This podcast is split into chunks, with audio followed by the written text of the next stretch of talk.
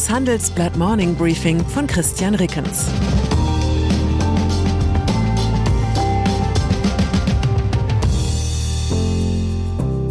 Guten Morgen allerseits. Heute ist Dienstag, der 6. Dezember 2022. Und das sind unsere Themen. Kurzes Gastspiel. Krivet verlässt FMC. Mittel zum Zweck. EU verlässt sich auf russisches Flüssiggas. Lange Ära. Bierhoff verlässt den DFB. Nach einer kurzen Unterbrechung geht es gleich weiter. Bleiben Sie dran. Die Welt steht vor gewaltigen Herausforderungen. Zum einen die Energiewende voranzutreiben und gleichzeitig den Klimawandel einzudämmen. Und auch der Energieträger Wasserstoff gewinnt weltweit immer mehr an Bedeutung. Doch wie geht es weiter? Erfahren Sie mehr auf dem Handelsblatt Wasserstoffgipfel 2024 am 12. und 13. Juni in Essen. Infos unter handelsblatt-wasserstoffgipfel.de. Mit dem Vorteilscode Wasserstoff 2024 erhalten Sie einen Rabatt von 15% auf die Tickets. Pharmaindustrie. Hier gab's mächtig Zoff. Und die Pressemitteilung, die der DAX-Konzern Fresenius Medical Care FMC am späten Montagabend verschickte, machte sich nur wenig Mühe, das zu beschönigen. Die frisch bestellte Vorstandschefin Carla Krivet verlässt das Unternehmen nach gerade einmal zwei Monaten an der Konzernspitze. Zitat aufgrund von strategischen Differenzen und natürlich auf angeblich eigenen Wunsch und im gegenseitigen Einvernehmen, wenn auch nicht im besten. Mit Wirkung des 6. Dezember soll Finanzvorständin Helen Gieser die Unternehmensführung übernehmen. Hintergrund FMC ist ein Turnaround-Kandidat.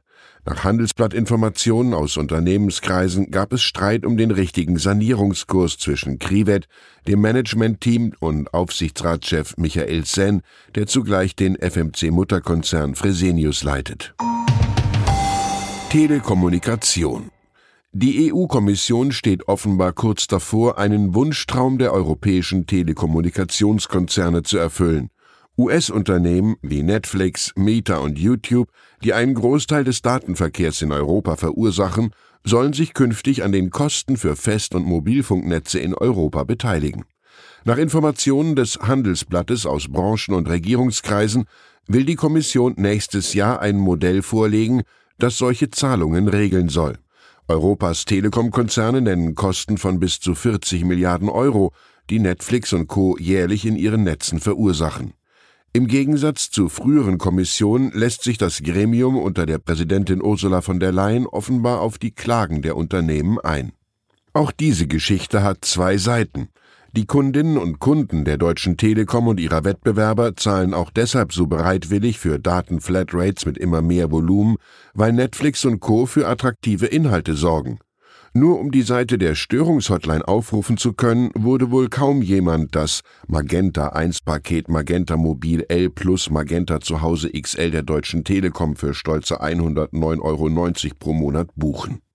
Welche Sicht sich in Brüssel durchsetzen wird, hängt nun am Ausgang dessen, was ein hochrangiger Telekom-Lobbyist als größte Lobby-Battle seiner Karriere beschreibt. Nebenaspekt Angesichts des Handelsstreits mit den USA um das Subventionspaket Inflation Reduction Act kann es wahrscheinlich nicht schaden, wenn Brüssel zeigt, dass man im Zweifel auch US-Konzerne ordentlich zu Zwiebeln vermag. EU Gestern hatte ich an dieser Stelle über die Pläne von Ursula von der Leyen berichtet, mit einem eigenen schuldenfinanzierten Souveränitätsfonds auf die umstrittenen Subventionen der USA zu antworten. Meine Befürchtung lautete, der Plan klingt teuer. Falls Sie diese Sorge teilen, kann ich Sie heute zumindest ein klein wenig beruhigen. Mit Ihrer Fondsforderung stößt von der Leyen bislang auf breite Ablehnung in Deutschland und anderen EU-Staaten.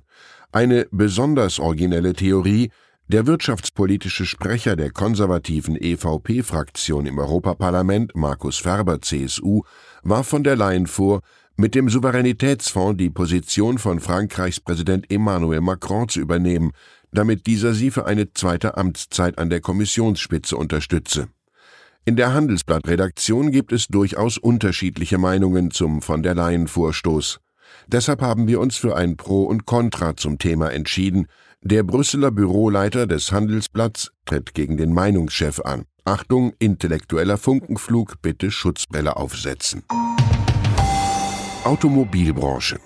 Knapp drei Monate nach dem Gang an die Börse wird der Sportwagenbauer Porsche in den DAX aufsteigen. Das hat die deutsche Börse am späten Montagabend im Zuge ihrer quartalsmäßigen Indexüberprüfung bekannt gegeben. Weichen muss dafür der Sportartikelhersteller Puma. Deutschlands Auswahlindex wird damit noch autolastiger. Sagenhafte sieben Konzerne im DAX 40 sind künftig Autohersteller, Autoholdings oder Autozulieferer. Das ist etwa so ausgewogen wie eine Ernährung, die ausschließlich aus Bifi von der nächsten Tankstelle besteht. Erdöl. Seit gestern ist das Ölembargo der Europäischen Union gegen Russland in Kraft. Sehr gut, könnte man meinen, endlich füllen wir mit unserem Energiehunger nicht mehr Putins Kriegskasse. Doch tatsächlich überweisen die EU-Staaten weiterhin Milliardensummen für Energielieferungen in Richtung Moskau. Die Importe von russischem Flüssigerdgas LNG sind sogar auf einen neuen Höchststand gestiegen. Im Vergleich zum Vorjahr hat die EU inklusive Großbritannien knapp 21 Prozent mehr LNG aus Russland eingekauft als vor dem Ausbruch des Ukraine-Kriegs. Das zeigen aktuelle Zahlen des Marktforschungsunternehmens ICIS. ICIS-Gasexperte Andreas Schröder zufolge kommen 13 Prozent der europäischen LNG-Importe aktuell aus Russland, Tendenz steigend. Auch in Deutschland dürfte einiges von dem russischen Flüssigerdgas ankommen. Für das russische LNG dürften die EU-Mitgliedstaaten plus Großbritannien grob überschlagen von Januar bis November knapp 27 Milliarden Euro nach Moskau gezahlt haben. Fußball. Vier Tage nach dem Vorrundenaus der Fußballnationalmannschaft bei der Weltmeisterschaft in Katar gibt es eine erste personelle Konsequenz. Oliver Bierhoff verlässt nach 18 Jahren den Deutschen Fußballbund. Bierhoff war als DFB-Direktor für die Nationalmannschaft zuständig. Unmittelbar nach dem WM-Aus am Donnerstag hatte Bierhoff noch gesagt, dass er die Europameisterschaft in Deutschland 2024 als nächstes großes Ziel ansteuern wolle. Doch als ehemaliger Nationalspieler weiß Bierhoff selbst am besten, dass sich im Angesicht der Niederlage bisweilen Dynamiken entwickeln, denen man sich nicht widersetzen kann, weder auf dem Platz noch außerhalb des Platzes. Für mich wird Oliver Bierhoff immer der Held von 1996 bleiben, der Deutschland mit dem einzigen Golden Goal der Turniergeschichte die Europameisterschaft sicherte. Und wenn ich mich daran erinnere, dass ich das Spiel an einem Kofferradio im nächtlichen Orient-Express zwischen Paris und München verfolgt habe, kommt mir das alles noch viel länger hervor. Ich wünsche Ihnen einen Tag, an dem Sie nicht wie ein goldener Tor dastehen. Herzliche Grüße, Christian Reckens. PS, wem schadet das Ölembargo gegen Russland Ihrer Ansicht nach am meisten? Finden Sie den von den G7-Staaten und der EU beschlossenen Ölpreisdeckel sinnvoll? Schreiben Sie uns Ihre Meinung in fünf Sätzen an forum.handelsblatt.com. Ausgewählte Beiträge veröffentlichen wir mit Namensnennung am Donnerstag gedruckt und online.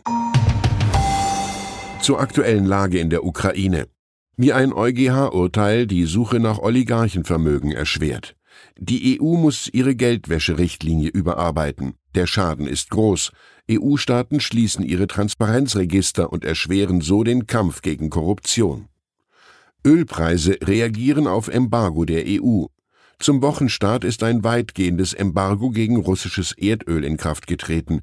Zudem will die EU mit anderen großen Ländern eine Preisobergrenze für russisches Erdöl durchsetzen. Weitere Nachrichten finden Sie fortlaufend auf handelsblatt.com/Ukraine. Das war das Handelsblatt Morning Briefing von Christian Reckens, gesprochen von Peter Hofmann. Die Welt steht vor gewaltigen Herausforderungen. Zum einen die Energiewende voranzutreiben und gleichzeitig den Klimawandel einzudämmen. Und auch der Energieträger Wasserstoff gewinnt weltweit immer mehr an Bedeutung. Doch wie geht es weiter? Erfahren Sie mehr auf dem Handelsblatt Wasserstoffgipfel 2024 am 12. und 13. Juni in Essen. Infos unter handelsblatt-wasserstoffgipfel.de. Mit dem Vorteilscode Wasserstoff 2024 erhalten Sie einen Rabatt von 15% auf die Tickets.